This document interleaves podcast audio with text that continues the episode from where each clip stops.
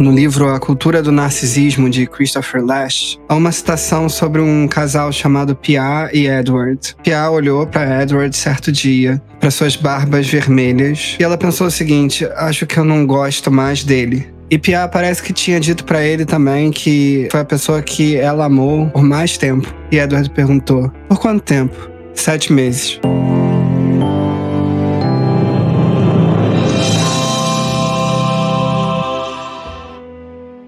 Há pouco mais de 30 anos, em A Cultura do Narcisismo, Lash, que é um historiador da Universidade de Rochester, pegou o que ainda era principalmente um termo estritamente clínico e usou para diagnosticar uma patologia que tinha se espalhado todos os cantos da vida americana. Na definição de Lash, que ele tirou de Freud, o narcisista é movido pela raiva reprimida e pelo ódio a si mesmo, usando outras pessoas como instrumentos de gratificação, mesmo enquanto anseiam por seu amor e aprovação. Lash viu o eco de tais qualidades no fascínio pela fama e celebridade, o medo da competição, a incapacidade de suspender a descrença, a superficialidade e a qualidade transitória das relações pessoais, o horror da morte. Lash utiliza o termo do narcisismo para criticar os rumos da sociedade americana e ele a critica fortemente. Para nós, esse livro do Lash é importante para a gente compreender como o narcisismo entra nos relacionamentos contemporâneos e se vale a pena se relacionar ou não a partir do entendimento de como as pessoas têm se centrado em si mesmas e utilizado as outras como um instrumento para galgar alguma posição social. A pergunta que o Lash responde é: o que tem de errado com a sociedade capitalista americana? E ele chega à conclusão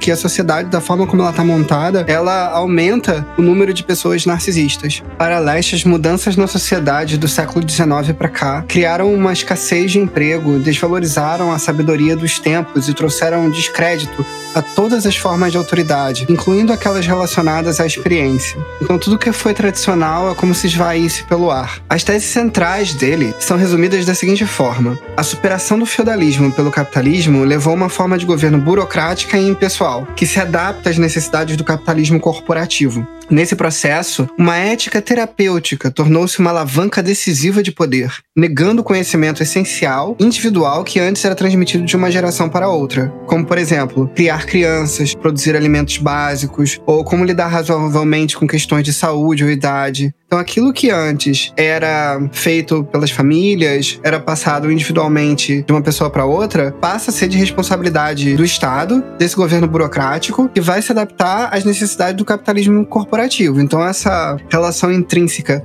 entre esse capitalismo das corporações e o Estado, que vai fazer essa ética terapêutica substituindo o papel dos indivíduos de passar as tradições e os valores. Por exemplo, com essa questão da ideologia de gênero, que se diz que o homem pode se transformar em mulher e a mulher pode se transformar em homem. Bem, isso não está dentro da nossa essência individual, da nossa tradição, que a gente passava de um para outro sobre como que criamos as crianças. Mas o Estado vai criar uma ética terapêutica e como isso faz sentido para as necessidades do capitalismo corporativo, ele vai lá e implanta essa ideia. E tenta implantar isso por meio de educação, por meio das suas propagandas, por uma aliança com o capitalismo corporativo e por aí vai. Essa realidade distópica da cultura do narcisismo tem ainda outras consequências. Por exemplo, a noção de culpa é substituída por doenças. Os criminosos são vistos como vítimas de seu ambiente social e familiar e não mais aquelas pessoas responsáveis pelo crime que cometeram. Com isso, as pessoas se tornam desorientadas e desamparadas devido à sua dependência das instituições, especialistas e terapeutas. Ao mesmo tempo, a indústria publicitária cria a necessidade de autorrealização e faz as pessoas perseguirem desejos que não podem ser satisfeitos satisfeitos, em vez de aceitarem suas limitações e aprenderem a obter gratificação com trabalho,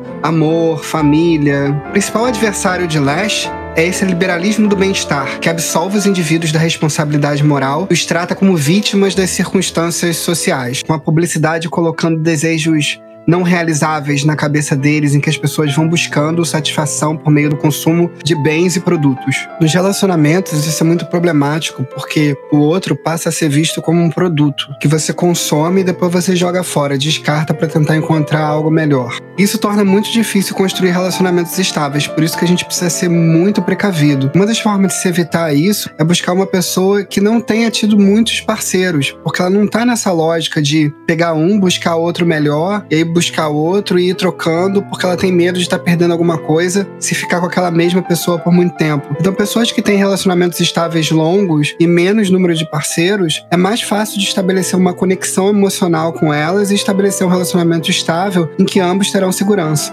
O leste culpava tanto a esquerda quanto a direita por esses problemas. A direita ele culpava pela veneração delas forças de mercado e a esquerda ao seu progressismo cultural. Essas duas forças, esses dois erros em conjunto, enfraqueceu os laços familiares e comunitários e assim deformaram o caráter das pessoas. As burocracias corporativas, disse Lash, privilegiam a manipulação das relações interpessoais, desencorajam a formação de vínculos pessoais profundos e, ao mesmo tempo, dão ao narcisista a aprovação que ele precisa para validar a sua autoestima. Um dos seus grandes objetivos para você não se ferrar em relacionamento é justamente identificar esse narcisista que joga dentro dessa lógica, venerando as forças de mercado e, ao mesmo tempo, o progressismo cultural. O narcisista ele vai valorizar de sobremaneira o status, o dinheiro, tudo que está relacionado à recompensa e ao luxo, e ele vai utilizar disso tudo para aliviar suas próprias ansiedades e tensões. Vai cultuar essa espetacularização da sociedade. Esse é o tipo de pessoa que você precisa se afastar para um relacionamento.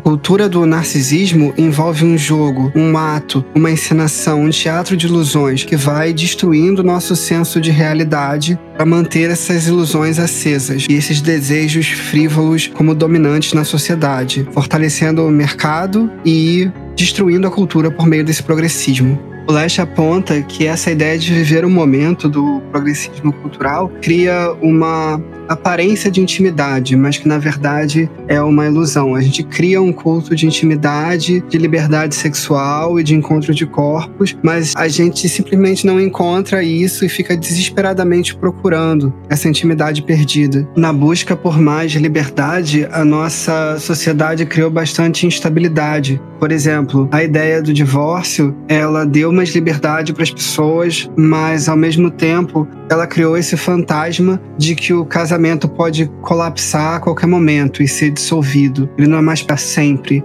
Ele é algo que a qualquer momento pode terminar, acabar, ser destruído. E isso causa pra gente bastante ansiedade e fortalece essa liquidez dos relacionamentos. O Leste explica que essa batalha entre os sexos, ela tem a sua origem nessa transformação do capitalismo com uma visão paternal e familiar para esse gerenciamento corporativo, burocrático, impessoal que toma controle e tenta colapsar o cavalheirismo, liberando o sexo em todas as suas formas e a busca por prazer sexual como um fim em si mesmo. Mas isso causa uma desestabilização emocional muito forte, uma liquidez fortíssima dos relacionamentos que acaba falhando tanto com a mulher quanto com o homem. O feminismo e a democracia liberal derrubaram as convenções do cavalheirismo porque supostamente subordinavam a mulher, revelando os antagonismos sexuais. Mas ao mesmo tempo tornou mais difícil o comprometimento, colocando o homem e a mulher em constante confronto onde há uma dificuldade muito grande deles se verem como amigos ou amantes, sendo iguais, mas sozinhos.